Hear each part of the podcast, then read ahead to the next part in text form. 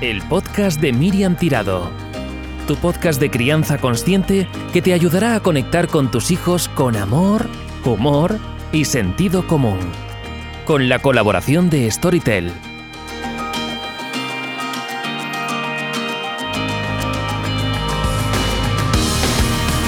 Hola, ¿qué tal? ¿Cómo estáis? Bienvenidos a un nuevo episodio de El podcast de Miriam Tirado que grabamos en los estudios de Storytel en Barcelona. Y lo primero, feliz año nuevo, feliz año 2020.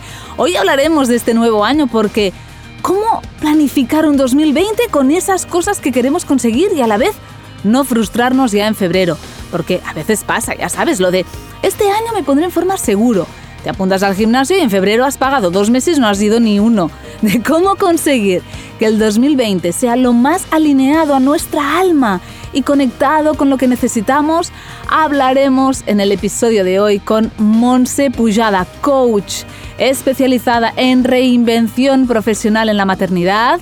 Hablaremos con ella de todo esto, os encantará, ya veréis. Y hoy también hablaremos de rabietas, porque quizás en Navidad habéis vivido muchas. Ha habido tantas emociones, tanta rutina por los aires, que es muy probable que te hayas visto lidiando con unos big chickens de campeonato quizás suyos, pero quizá también tuyos, ¿verdad? de cómo acompañar las rabietas de una forma asertiva, consciente, amorosa y respetuosa, te hablaré también en el episodio de hoy. Charlaremos de todo ello en la sección La madre que me parió con mi madre, Ángels Torras, psicoterapeuta corporal y educadora prenatal. Venga, ¿empezamos?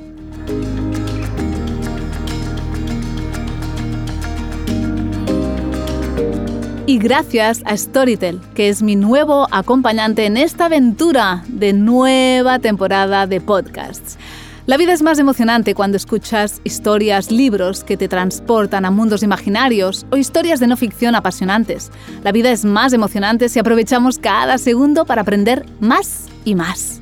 Storytel te puede ayudar a ello. Es una aplicación de entretenimiento con miles de audiolibros, libros digitales y podcasts, con un catálogo que incluye más de 100.000 libros. Storytel es como el Netflix de los libros. Pagas una tarifa plana al mes y puedes acceder a su inmenso catálogo de libros sin limitaciones de escuchas y descargas libros con las últimas novedades y clásicos de todas las categorías y para todos los gustos, desde novelas hasta clásicos, thrillers, business, crecimiento personal e infantil.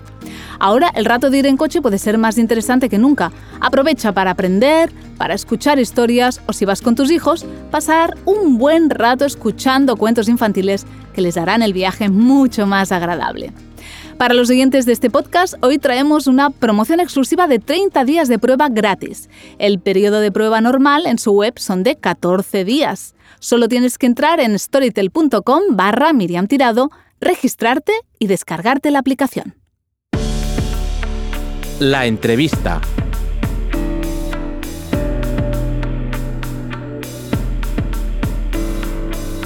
Ya estamos en enero y para muchos es un mes importante. Empieza un año lleno de posibilidades y oportunidades. Es como un volver a empezar.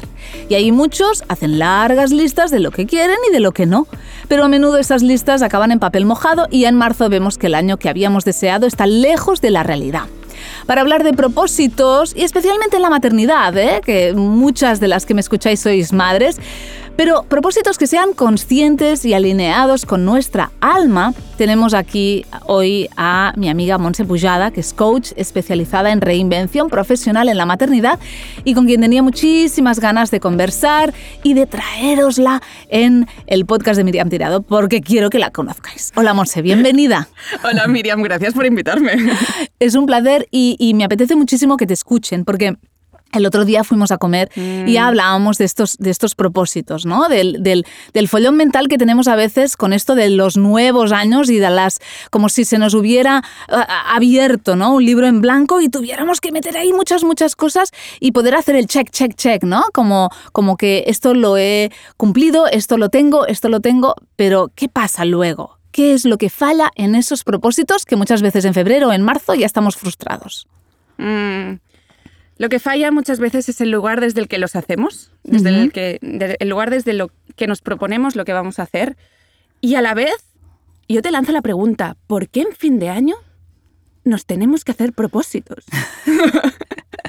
Parece que o, o más que tenemos, ¿por qué tienes? Es decir, ¿cuándo los hago porque yo lo siento o cuando los hago porque parece que todos los mensajes nos invitan a que Hacer tengamos eso. que hacer Mm. nuevos propósitos? Mm. Y esa reflexión de, ok, si lo hago, lo hago porque yo quiero y porque yo lo siento y porque a mí me apetece, Mm. no porque tenga que hacerlo. Mm. ¿no? Y, al- y- y a la vez también nos ponemos en ese punto de eh, marcarnos propósitos en función de lo que nos marca la sociedad o hacia dónde tenemos que ir, en lugar de, de- de propósitos más conectados con, con- con mi realidad, con quién soy Mm. y con qué he venido a hacer. Mm, Muchas veces ah, el, el- el gran propósito por excelencia es me pondré en forma, ¿no? Mm. Muchas veces, y más en la maternidad, cuando después de tener hijos, pues a lo mejor tenemos unos kilos de más que no teníamos antes, lo que sea, o sentimos que nuestro cuerpo, como no hemos hecho deporte, porque ah, la, la demanda de la, de la maternidad ha sido tanta que hemos tenido que aparcar otras facetas de nuestra vida, y, y luego es como que en fin de año es como que hacemos un balance y bueno, ¿qué, qué quiero ahora para este? Bueno, pues quiero esto estar en forma, lo digo por experiencia, porque sí. yo este año, o sea, cada año digo, eh, tiempo para mí. Deporte. Y, y luego muchas veces esto ya ves que en febrero ya no lo estás cumpliendo. Esto frustra muchísimo, ¿no? ¿Cómo podemos hacerlo como lo que decías tú, desde otro lugar? ¿Qué lugar es ese? Mira, el, el lugar al que yo invito es a que te enfoques más en, en- en el qué hacer, ¿no? En, en si hacer deporte, en si encontrar tiempo para ti, en cómo te quieres sentir. Porque cuando tú te enfocas en cómo te quieres sentir, de allí luego nacen los, los, pro- los propósitos reales. Es decir, por ejemplo, yo me quiero sentir saludable. Mm. Y eso va a implicar comer de una determinada forma o salir a pasear o, o cosas que te den placer, pero que sea asociado al placer. Cuando, ¿Qué pasa? Que con muchos eh, propósitos que nos marcamos, ponemos a nuestra Hitler en acción Mm. y estamos desde el control, desde la obligación y desde un lugar donde no hay disfrute. Mm. ¿Y entonces qué sentido tiene? Claro, si no hay gozo, ¿no? Exacto. Ah, se pierde la motivación además. Bueno, yo al menos la pierdo. Es como, mira, ¿qué me estás contando, no? Paso de hacer Paso, deporte. paso. Y sale mi rebelde, que está Claro. allí, y me dice, mira, Claro, claro. por ahí. Y, cómo, digamos que si alguien nos escucha y nunca lo ha hecho desde este lugar, ¿cómo puede empezar a conectar para saber no qué es lo, lo que la sociedad le transmite que debería de pedir en este nuevo año, sino qué es lo que necesita? Mm. Yo ahí invito siempre a apagar ruido, es decir, hacer em, silencio en la medida de lo posible, porque evidentemente eh, tenemos familia eh, y, y otras cosas que pueden estar allí y que sea como complicado encontrar esos momentos de silencio. Pero sí que si ves que eres una persona que se deja influir con facilidad, pues apaga unos días las redes, ¿no? Apaga un- unos días los- el móvil, aprovecha si estás de vacaciones para dejar el, el móvil a un lado y, y pasea mucho por la montaña, pasea mucho, busca ese recogimiento contigo, ¿no? Y ese recogimiento contigo cuando tienes familia a veces no es del todo posible y más cuando están de vacaciones, ¿no? Entonces, bueno, dentro de las actividades que hagas con ellos, buscar ese, ese, ese momento para ti, ese momento de estar tú en silencio contigo, ellos jugando, tú en silencio contigo. Eh, hay un rayo de sol, pues te pones ahí en el rayo de sol un rato, silencio contigo. Em, encontrar cómo hacer las cosas de una manera que, que te nutran a ti y te permitan estar contigo. Yo qué sé, cuando te cepillas los dientes, cepíllatelos cepillándolos. ¿No? Esas Bien. Exacto, esas pequeñas cosas. Una, otra invitación, ordena. Cuando ordenamos, es, tiene como ese efecto de, de soltar lo que no es para, para, para lo que sí es. Y yo siento que muchas veces cuando hacemos cosas hacia afuera, al final eso tiene una memoria dentro y tiene una influencia dentro. Si yo de mi armario me quedo con las cosas con las que me siento a gusto, estoy trabajando el sentirme a gusto. Y Tiene mucho gusta- sentido esto que cuentas. Es como, es como un juego. O sea, yo ordeno fuera, pero me ordeno por dentro. Mm, Y, y desde ahí voy intentando conectar con lo que necesito, con lo que me, me aporta bienestar, ¿no? Porque al Mm. final, a ver, planteémonos, ¿no? Este 2020, ah, muchas veces los propósitos tienen que ver con cosas, ¿no? Mm. Ah, o, con, ah, o- o con objetivos y metas, pero ¿y los procesos? Es que total, total, total. Aparte, imagínate, ¿no? Que te marcas como ob- objetivo, yo qué sé, irte a Euro Disney con tu familia en diciembre para el puente, ¿no? Mm, Pero eso sale de que tú te quieres sentir familiar. mm, ¿Qué sentido? Es como que pierde, aunque te haga ilusión, pierde fuerza el, el ir a Euro Disney si tú el sentirte familiar no lo has sentido En todo el año, en todo ¿no? el año. Claro, claro. Es como, ¿para qué? ¿Para Mm. irme cuatro días y terminarlo allí? Mm. Eh, Puede que nos esté escuchando alguien, estamos a principios de enero, que no haya, no haya hecho balance y no haya hecho listas de propósitos, pero y, y que no, eh, ya ha Mm. quedado claro que no hace falta que lo hagan, pero ¿habría algún ritual, algo que, que tú recomiendes para así conectarnos a un 2020 más alineado con nuestra alma? Mm, Mira, cuando hablamos de rituales, a veces parece que tengan que ser con, con muchas cosas y al final quiero como sumar en, en- en lo sencillo, ¿no? A veces yo hago rituales internos de decir, ok, cierro año y abro año. Pero solo poner conciencia en eso, Mm. ¿Y cómo lo haces? yo, eh, o sea, es que yo soy muy práctica, es decir, con pocos accesorios. Mm. Me cierro los ojos y digo, ok, cierro año. Mm. Y luego, ok, cierro, ahí abro año.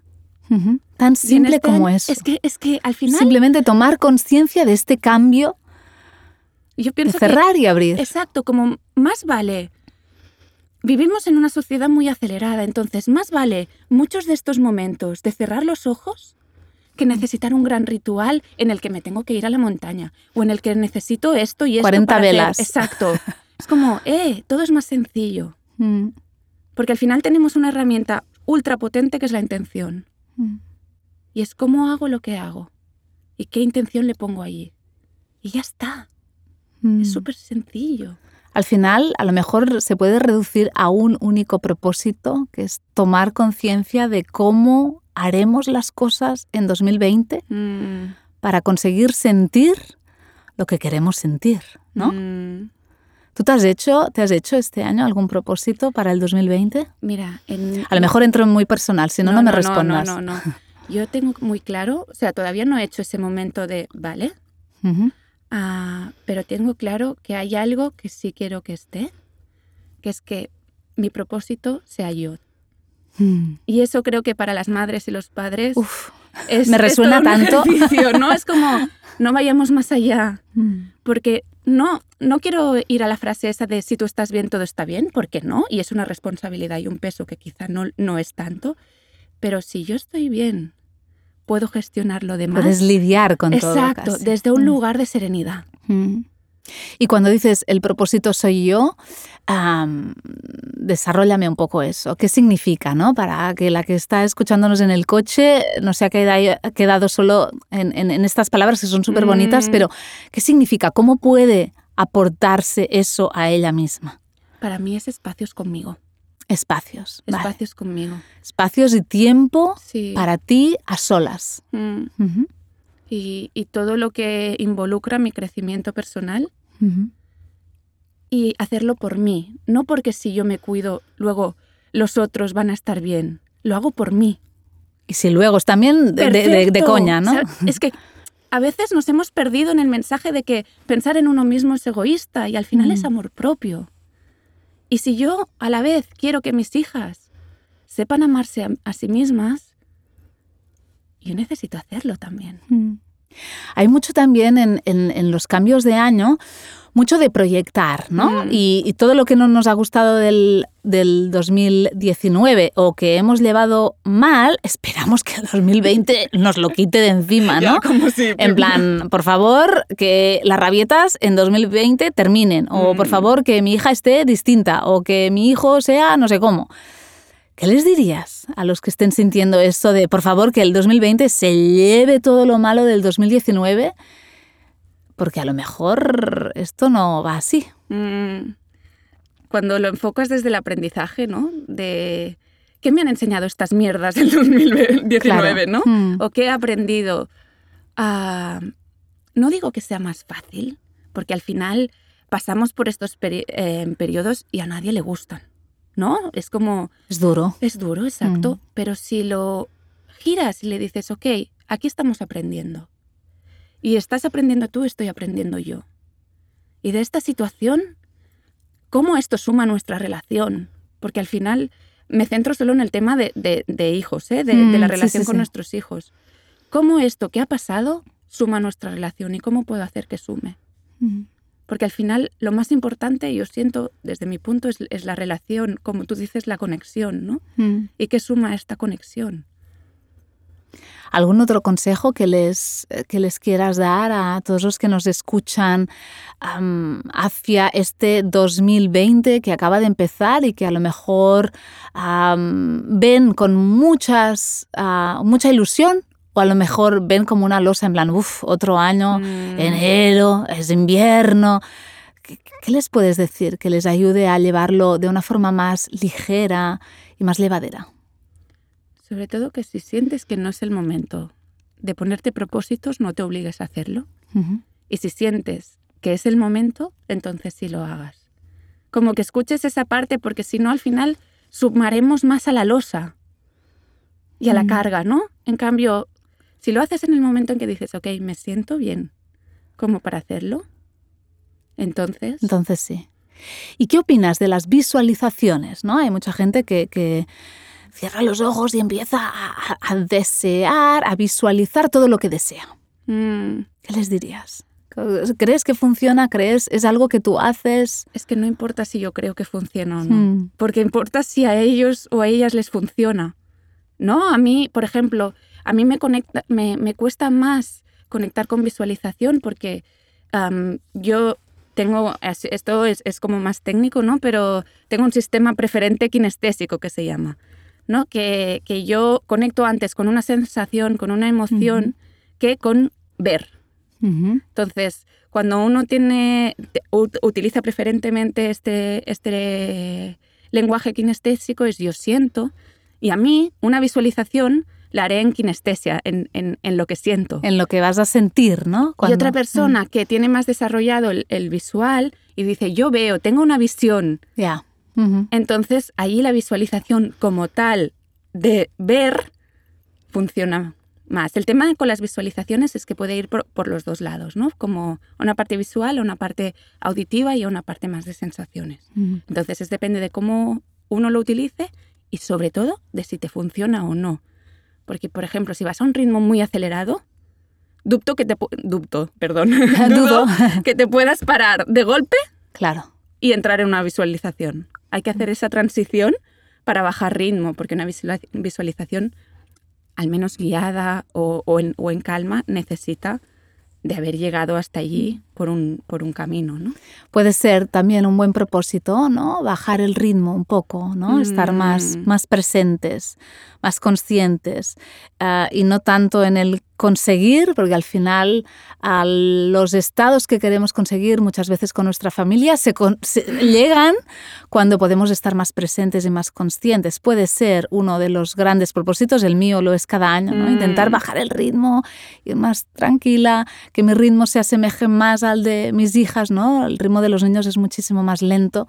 Entonces, poder bajar tres revoluciones, tres marchas que a veces nos aceleramos sin- casi sin querer, para poder encontrar ahí, ¿no? Esa conexión que, que es la que luego nos aporta esa calidad en las relaciones, esa calidad de vida. Y me quedo con una cosa que has dicho que me ha resonado un montón. Mi propósito soy yo Mm. el buscar espacios. Yo creo que es algo que las madres, ah, los padres también, pero especialmente las madres ah, echan mucho en falta.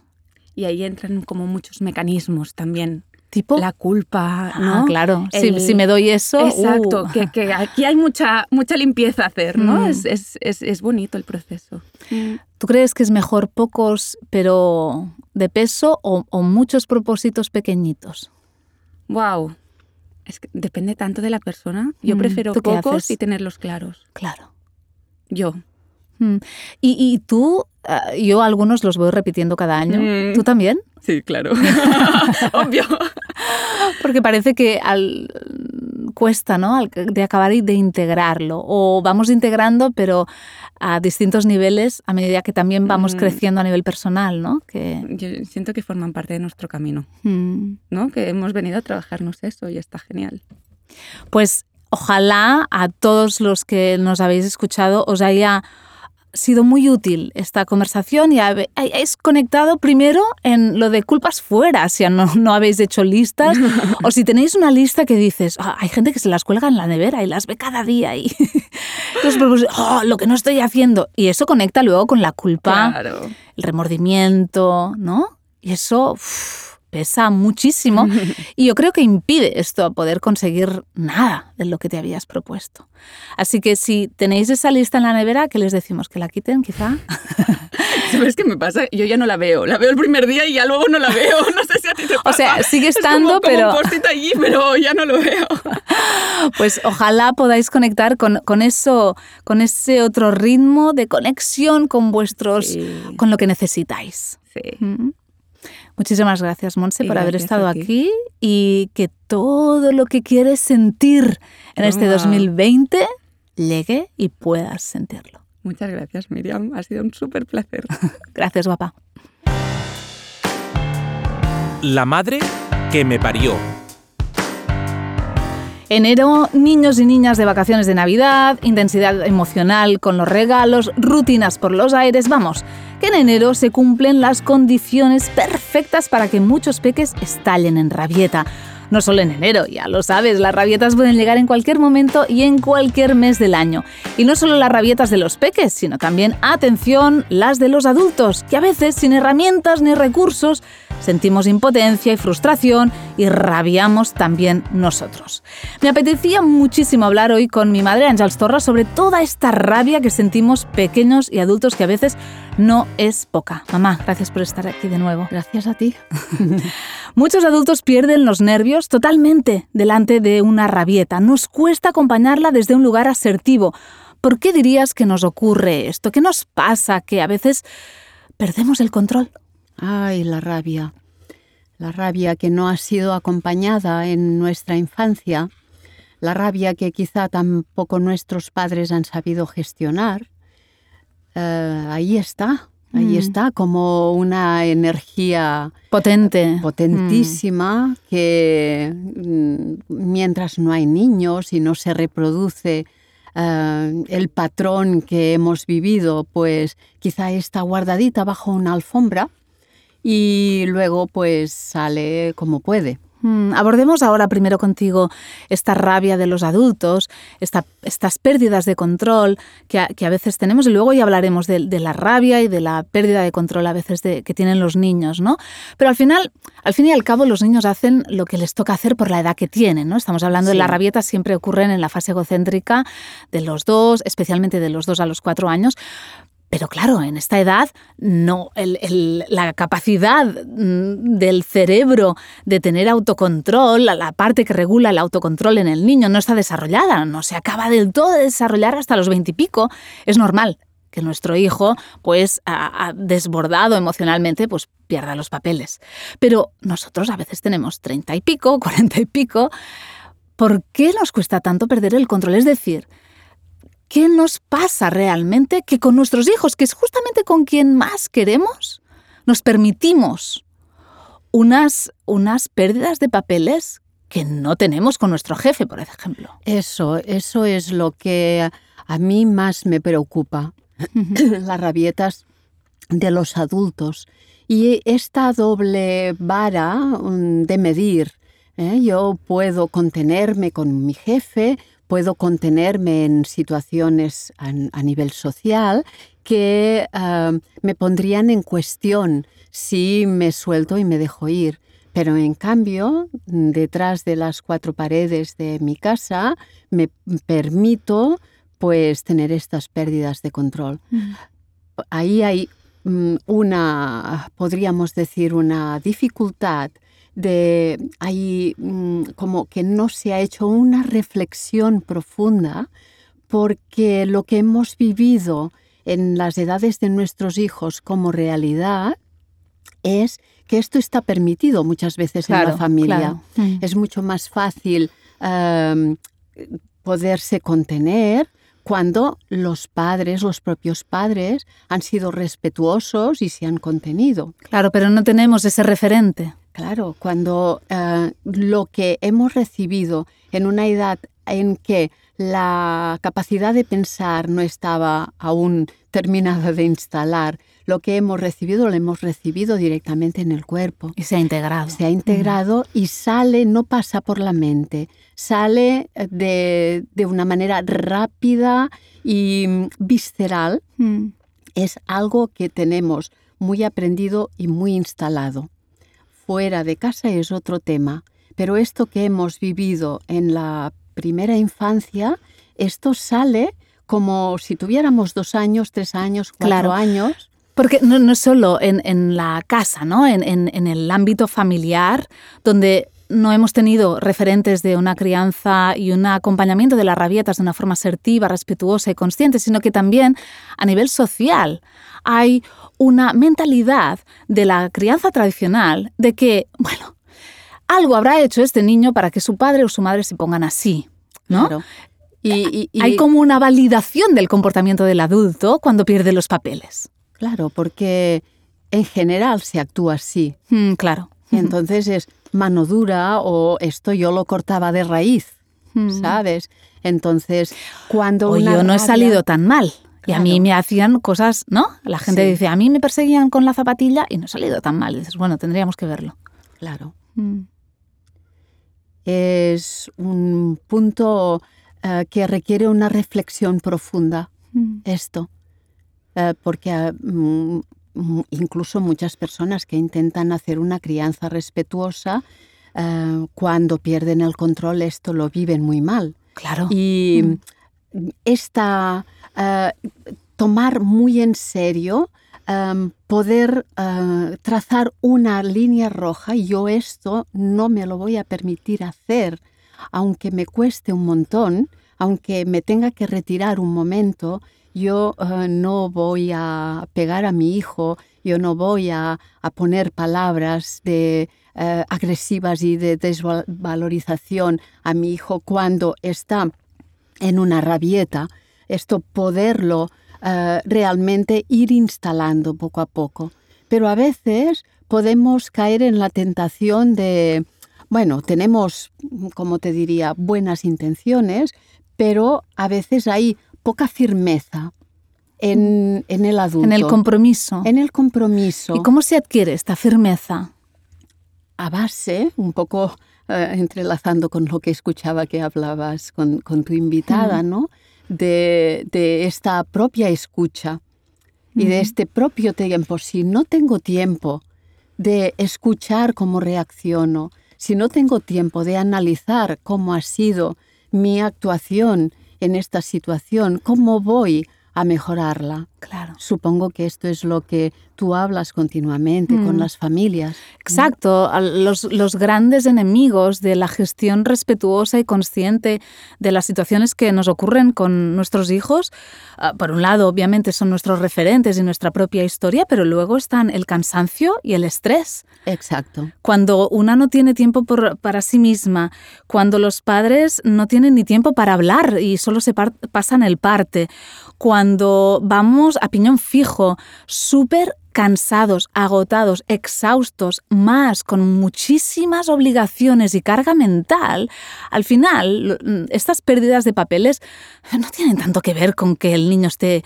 eh, teniendo una rabieta o que haya derramado el vaso de leche, sino con todo lo que yo soporto, ¿no? Con toda esa carga que, que tengo. Entonces, con lo que decías tú ahora, ¿no? El, el poder bajar revoluciones, ir un poquitín más despacio, priorizar, lo que hablamos también en otro podcast, ¿no? Del, del, eh, creo que era en el mes de septiembre, de cómo poder tener un año más ah, alineado en el sentido, en, en un curso, ¿no? Con nuestros hijos. Poner en práctica todo eso nos, nos irá bien, porque si no, por mucha reflexión, ¿no? Tú decías que reflexionemos profundamente con eso mucha gente reflexiona y cuando llega un momento de estrés y de tensión con su hijo, vuelven a perder los papeles. Y esto frustra muchísimo, ¿no?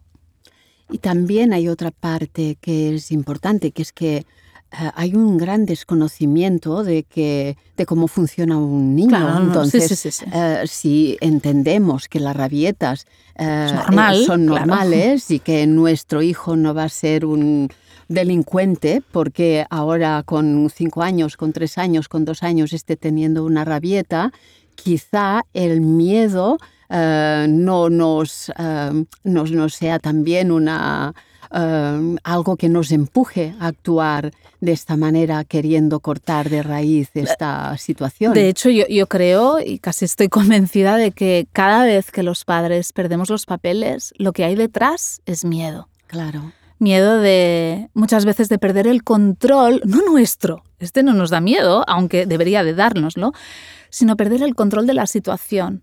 Porque la crianza tradicional nos ha dicho que deberíamos de tener el control de nuestro hijo. Ahí está. ¿Y cómo vas a controlar otra persona? Otra persona no podemos controlarla. Lo único que podemos controlar somos a nosotros mismos. Exacto. Y como nos han dicho que teníamos que tener el control de nuestro hijo, cuando vemos que no lo tenemos porque no tenemos el control de nadie que no seamos nosotros, aquí se nos, claro, nuestro cerebro ah, Cortocircuita. cortocircuita. claro. Y otra cosa importante, es muy difícil poder acoger algo que no ha sido acogido Acogido. en Mm. nosotros. Entonces es como que nos lo tenemos que inventar. Es un sobreesfuerzo que debemos estar dispuestos a hacer. Cuando venimos de, del golpe en el culo y de, de este marcar límites de- de, Mm. de esta manera, cuando vemos a, a un niño de dos años que tiene una actitud desafiante con, con nosotros y esto en nosotros ha sido cortado de raíz, muchas veces de la peor manera posible, o sea que con- confundiendo comportamiento con, con, Con la tu emoción, persona, con tu, claro. eh, Mm. esto es devastador. Etiquetándote. Claro, Mm. esto des- despierta un resorte en el padre, en la madre, muy difícil de controlar. Por eso, primero hay que comprender ante qué estamos y qué nos despierta. También poder entender, perdón, nuestra familia de origen, cuánta agresividad ha habido en nuestra familia de origen si nuestros padres se han permitido en, en casa soltar ahí toda la frustración y toda la rabia. Hay personas que son encantadoras fuera de casa Mm. Pero y dentro. aguantan lo que sea y son amables. Y luego dentro de casa se transforman, ¿no? Mm. son unos ogros. Y en casa hay un mal humor, es como todo aquello que no ha sido exteriorizado fuera, allí sale todo, el mal humor con el trabajo. ¿Y quién lo paga? Pues los más vulnerables. Un poco la imagen, ¿no?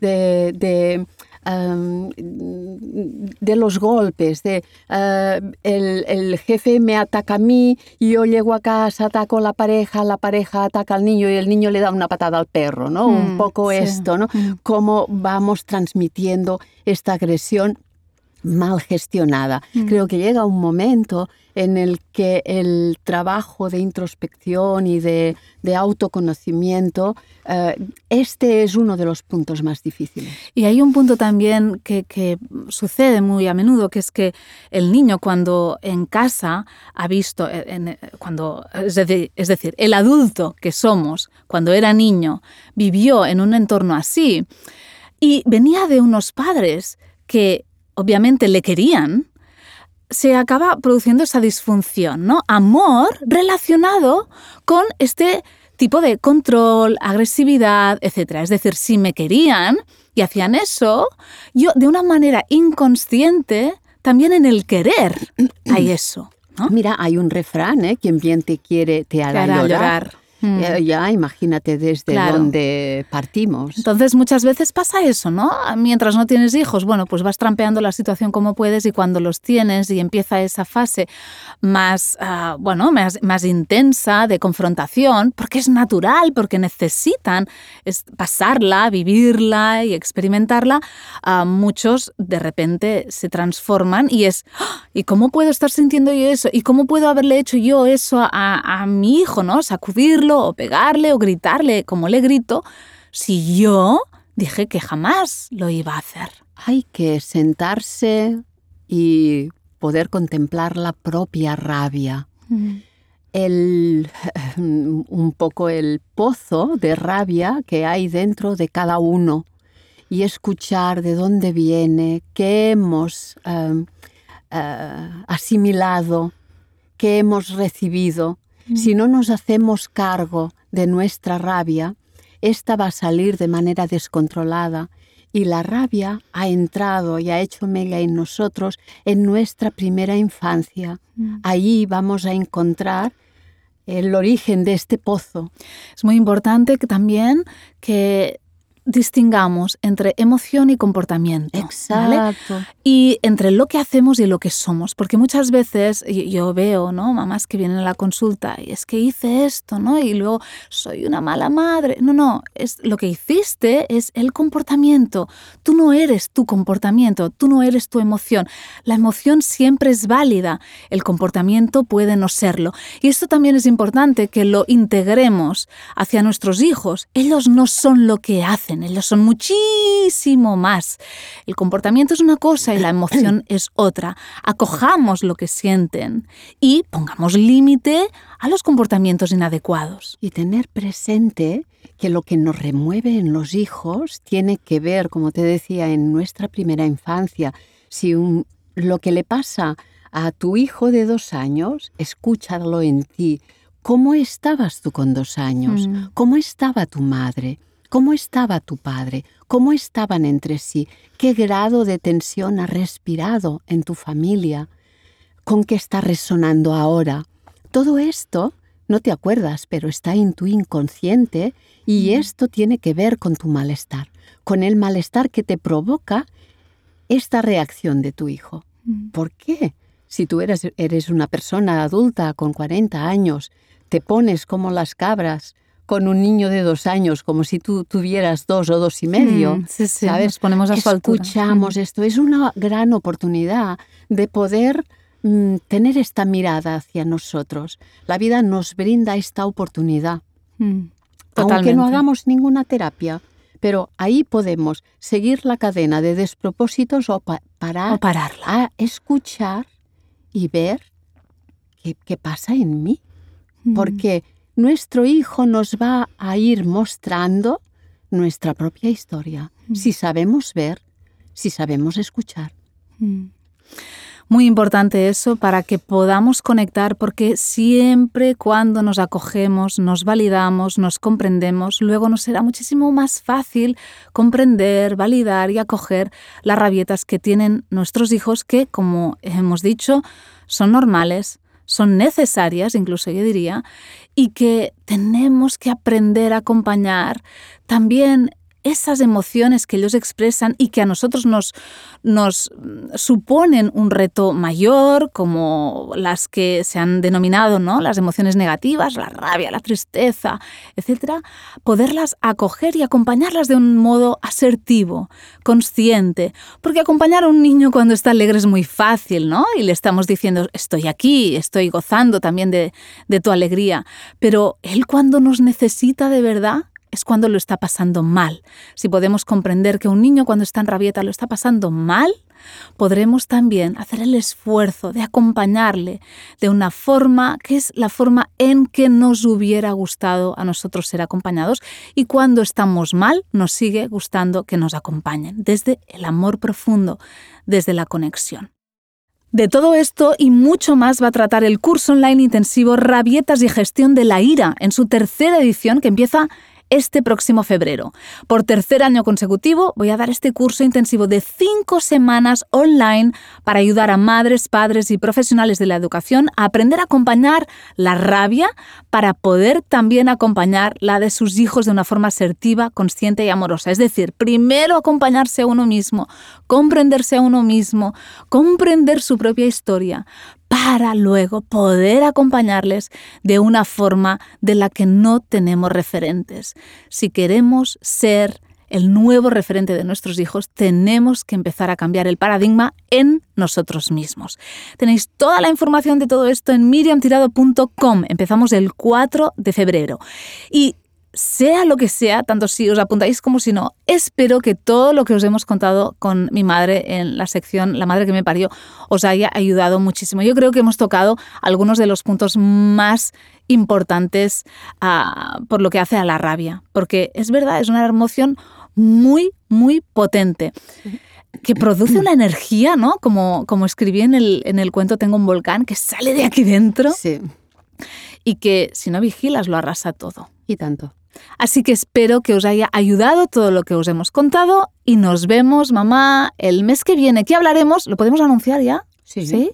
Hablaremos de cuando ese embarazo que tanto deseamos y esperamos no acaba de llegar.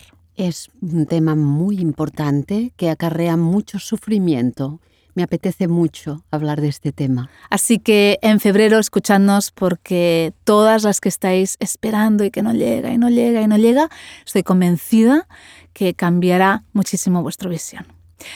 Gracias, mamá. Gracias a ti. Leer nos hace libres. Ahora te voy a recomendar algunas lecturas que te pueden ayudar sobre los temas que hemos hablado hoy y que, por no estresarte, podrás encontrar en Storytel en formato audiolibro para que no puedas decir eso de es que no tengo tiempo de leer. El primero que te recomiendo es La magia de estar presente, de Ana Paula Domínguez. Y también Becoming Limitless, de Vision Lakiane. Te va a ayudar muchísimo para todo el tema de los propósitos. La noticia. Y este mes de enero estaré en Castelldefels, muy cerquita de Barcelona, para dar la conferencia Cómo acompañar las emociones de nuestros hijos e hijas. Será el miércoles 22 de enero en la Biblioteca Ramón Fernández Jurado de Castelldefels. Y el día 29 de enero, a las 6 de la tarde, estaré en Gironella dando la conferencia Límites, cómo y cuándo.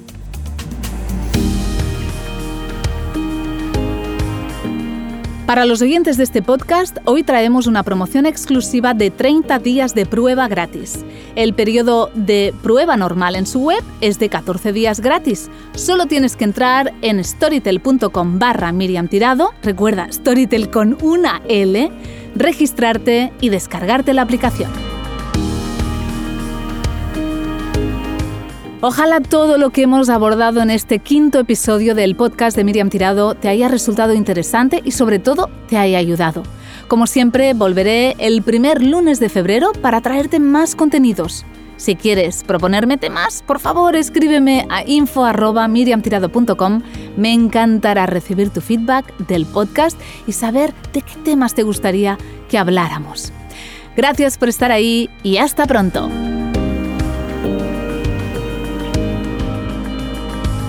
El podcast de Miriam Tirado. Tu podcast de crianza consciente que te ayudará a conectar con tus hijos con amor, humor y sentido común. Con la colaboración de Storytel.